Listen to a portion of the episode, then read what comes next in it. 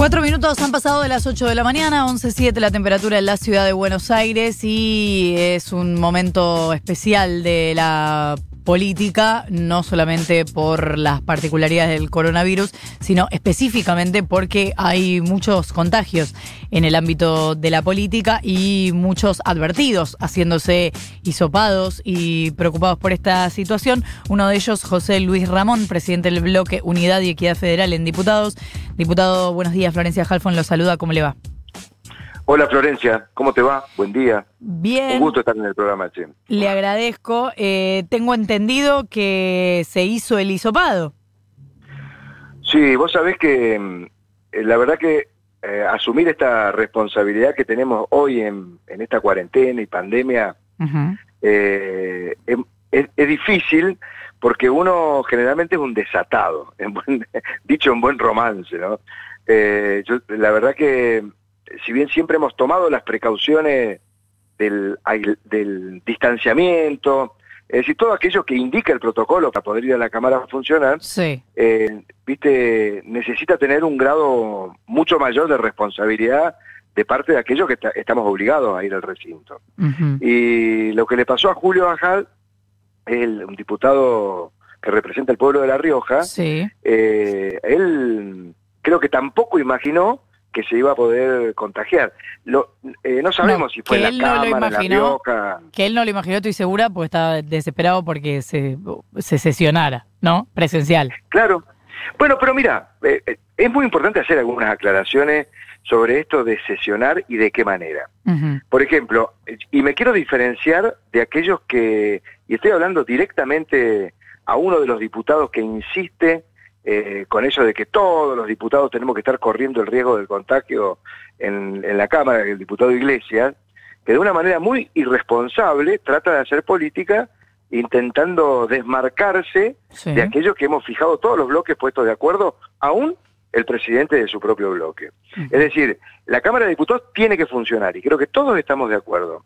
Pero eh, hemos tenido un proceso en el que no hemos puesto de acuerdo los bloques Mm. y hemos logrado, eh, sobre todo, y en esto hay que darle la derecha al presidente de la Cámara, ha logrado instrumentar un sistema de comunicación en el que los 257 diputados ubicados en el lugar del país que estemos, lo podemos hacer de manera remota como si estuviéramos dentro del recinto. Sí. Y ese es un avance enorme que se ha logrado porque permite la realización de sesiones mixtas. Es decir, eh, solamente tenemos que estar de manera presencial aquellos que formamos parte de la autoridad del bloque, es decir, Sí. los presidentes del bloque. Permite aislamiento, permite darle legalidad a esta cuestión que era desconocida por todos, eso de poder entrar en un tubo telemático en donde desde cualquier lugar vos eh, te metes adentro del registro de eh, recinto de manera remota. Eso eso es, eh, ha sido un avance importantísimo en la Cámara de Diputados. Mm. ¿Por qué? Porque permite sesionar.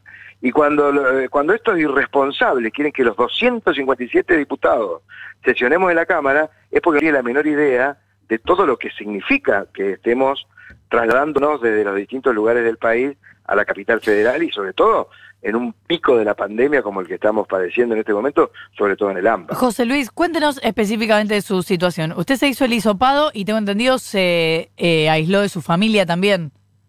Y sí, yo tengo una familia numerosa. eh, el viernes terminó la sesión a eso de las dos y media de la mañana.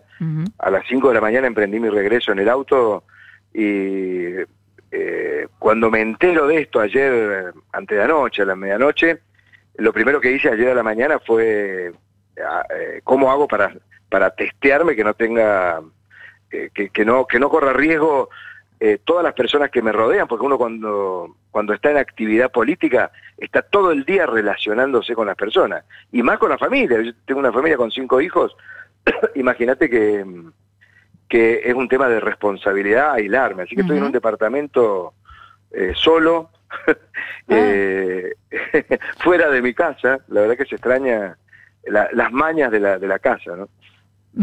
¿Qué, qué tal, diputado Nicolás Fiorentino? Lo saluda.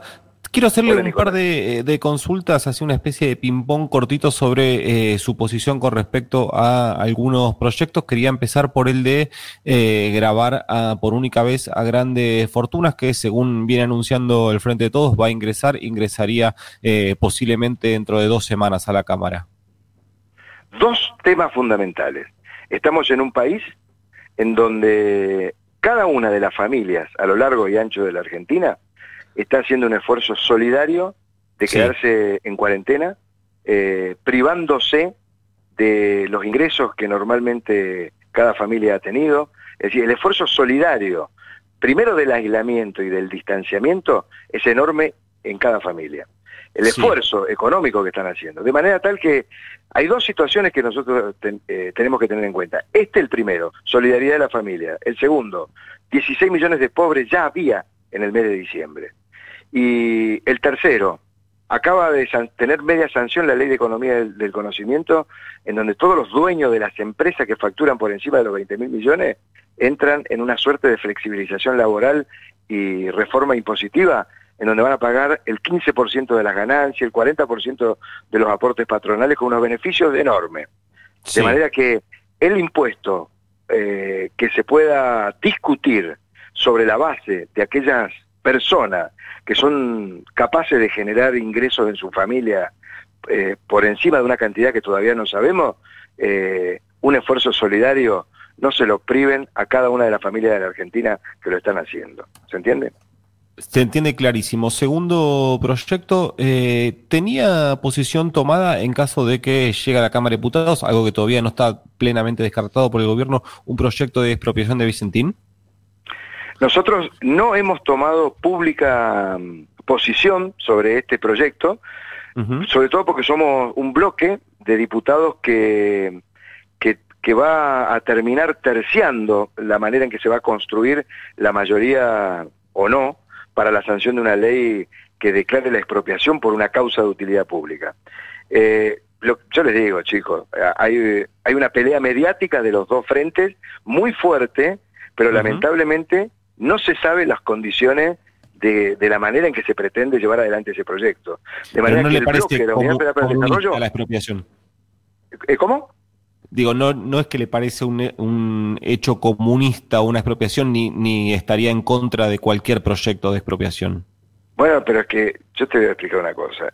la, posición de Juntos por el Cambio es una posición mediática que pretende inculcar en un sector de la sociedad que no tiene conocimiento de qué trata una expropiación. Tiene que haber siempre una causa de utilidad pública, que se discute en una legislatura en, las provincias o en el Congreso de la Nación.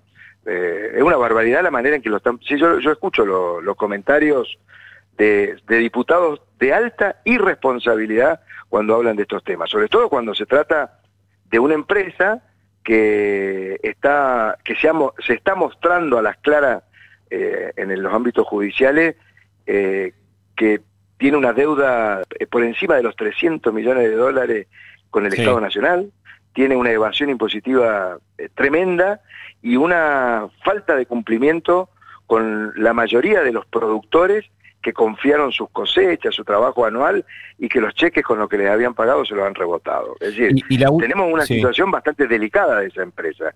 Ni, ni que hablar cuando es una empresa que tiene un porcentaje de la balanza de pago en positivo por, por las exportaciones que gravita enormemente en las cuentas del Estado Nacional. Eh, hay que ser muy cautelosos. la manera en que está actuando el Poder Ejecutivo ha tenido algunos traspiés por la manera en que lo comunicó. Pero de ahí a decir que el proceso en el que está interviniendo el Poder Ejecutivo con la empresa y la posibilidad de, de enviar un proyecto de expropiación, en la medida que haya una causa de utilidad pública, en el Congreso estamos obligados a discutirlo. Pero de ninguna manera a decir lo que dice este grupo de la oposición que está en una interna salvaje, de que eso significa ir contra la propiedad privada, es no conocer cómo funciona constitucionalmente un país como la Argentina. Y, la última, eh, también le pido eh, muy cortita la respuesta, casi que es un sí o un no. ¿Está a favor de la creación de una bicameral, una comisión bicameral de investigación de eh, los créditos del Banco Nación a la empresa Vicentín? Sí, claro, estamos de acuerdo. Amerita una investigación del Congreso. Em, antes de cortar, eh, diputado. Me gusta Nicolás porque vas al hueso, viejo. ¿eh? Soy un profesional muy serio. Voy, José por Luis. favor, hablando, bien de Me sí gusta. mismo. Eh, diputado, bueno, descríbanos entonces ahora su situación. Usted se aisló de su familia, se hizo el hisopado. ¿Cuándo le dan el resultado? ¿Cómo sigue la situación? La situación sigue que yo estoy aislado de la familia, el hisopado lo hice ayer, Sí. y estimo, como ahora los análisis se hacen acá en la provincia, y en el día de hoy, en el transcurso del día de hoy, me van a dar el resultado. Y aún resultando negativo, voy a proceder a estar los 14 días este, aislado por un tema de prevención y de responsabilidad, porque estoy eh, desesperado por volver a Buenos Aires y seguir trabajando en los proyectos de ley que son tan que son muy importantes para que se sigan tratando. Así que quiero eh, recuperar la libertad rápidamente Claro. en, eh, en pos de la, de la precaución que hay que tener en una situación como esta. José Luis Ramón, presidente del bloque Unidad y Equidad Federal en Diputados, muchísimas gracias por habernos atendido. No, gracias a vos, Florencia, a Nicolás, el hombre que va al hueso, y a todos los que escuchan la radio a la mañana. Y una cuestión, Diga. en todos los reportajes que he tenido con ustedes, siempre hay una canción ricotera. Me encanta. No, siempre. que- bueno, he tenido suerte de que me ha tocado, no sé. Evidentemente a ustedes les gustan los redondos. Y debe ser eso. le agradezco mucho la comunicación y ojalá que le dé negativo el hisopado. Te agradezco. Adiós. Hasta luego, ocho y cuarto de la mañana.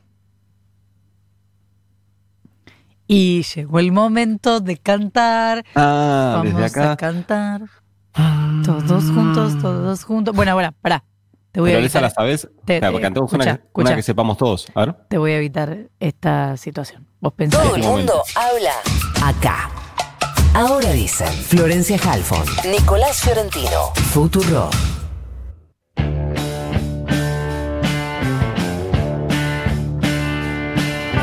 A ver, cantala. Nilian.